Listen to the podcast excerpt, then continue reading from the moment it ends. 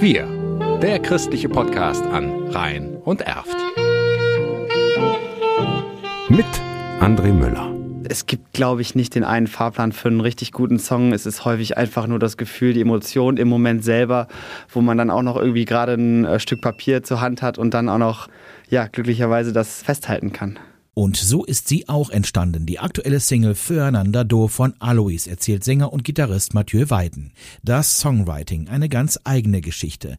Gitarrist Thomas Lassek wird noch etwas konkreter. Zum Beispiel saßen wir letztens hier im Proberaum zu dritt und ähm, Chris, unser Schlagzeug, hat sich ans Klavier gesetzt, einfach losgedudelt für sich und war komplett für sich ganz woanders. Und Mathieu und ich haben, ohne dass er es mitbekommen hat, haben schon mitgenickt und gesagt, das könnte eine Idee sein. Das könnte eine Idee sein. Und natürlich fängt dann im Kopf schon dieses, dieses Ding an, okay, ne, was könnte da vielleicht eine Gitarre zu machen? Was könnte ein Bass dazu sein? Was löst das vielleicht für Emotionen aus? Anderthalb Stunden später hat man einen fertigen Song, der natürlich noch nicht fertig ist, aber es ist ein Demo, auf dem man arbeiten kann. Und also das kann wirklich von einer bringt einfach nur eine Melodie, können auch vier Takte sein, vollkommen egal. Grundsätzlich kann man eigentlich sagen, dass jeder Prozess immer von neuem beginnt. Natürlich hat man so ein bisschen seine Workflows. Aber so diese Einheitsformel, die gibt es nicht und ich glaube auch nicht, dass wir die irgendwann mal haben werden. Aber bisher klappt es ganz gut. Alois, das ist die angesagte Kölsch-Rockband aus dem Kölner Umland. Das sind fünf Jungs aus dem Rhein-Erft-Kreis. Seit knapp vier Jahren gehen sie ihrer Leidenschaft, dem Musikmachen, zusammen nach. Für Bandmitglied Simeon Dorlöchter geht da noch mehr. Von der Musik zu leben, das wäre schon was. Also aktuell machen wir natürlich alle noch unsere Dinge nebenbei, studieren, Ausbildung und so weiter. Und ja, auf lange Sicht soll das aber auf jeden Fall so klappen und äh, ja, hoffen wir mal das Beste. Rund 20 Lieder sind schon im Laufe der Zeit entstanden. Material genug jedenfalls für ein komplettes 90-Minuten-Konzert.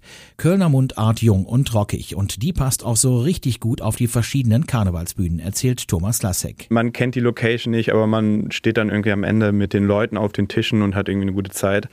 Und ähm, ich denke, davon kann es immer mehr werden. Ich glaube, das ist immer so ein bisschen der Beweggrund, warum wir hier alle irgendwie mehrmals die Woche zusammenkommen. Und ich glaube, wir alle haben so eine romantische Vorstellung vom Musikerdasein und an der halten wir auch fest und ich denke, dass wir da auf einem ganz guten Weg sind. Und damit das auch alles so klappt mit dem Musikerdasein, wollen die Jungs auch ihrem erfolgreichen Kölschen Stil treu bleiben, versichert Technikchef Tom Schitkowski.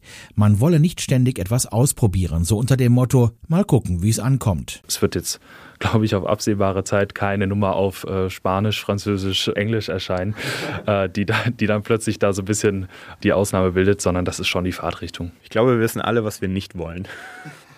Also ich glaube, jeder, der auf ein Punk-Album oder auf ein Reggae-Album wartet, wird ein bisschen enttäuscht sein. Jetzt auch nicht, denke ich. Musikalisch geschmacklich sind sich bei Alois also alle einig, alle auf einer Welle. Eben füreinander da. Alle weiteren Infos zur Band, zu Terminen und zum Booking gibt's im Netz auf alois.de. Wir, der christliche Podcast an Rhein und Erft.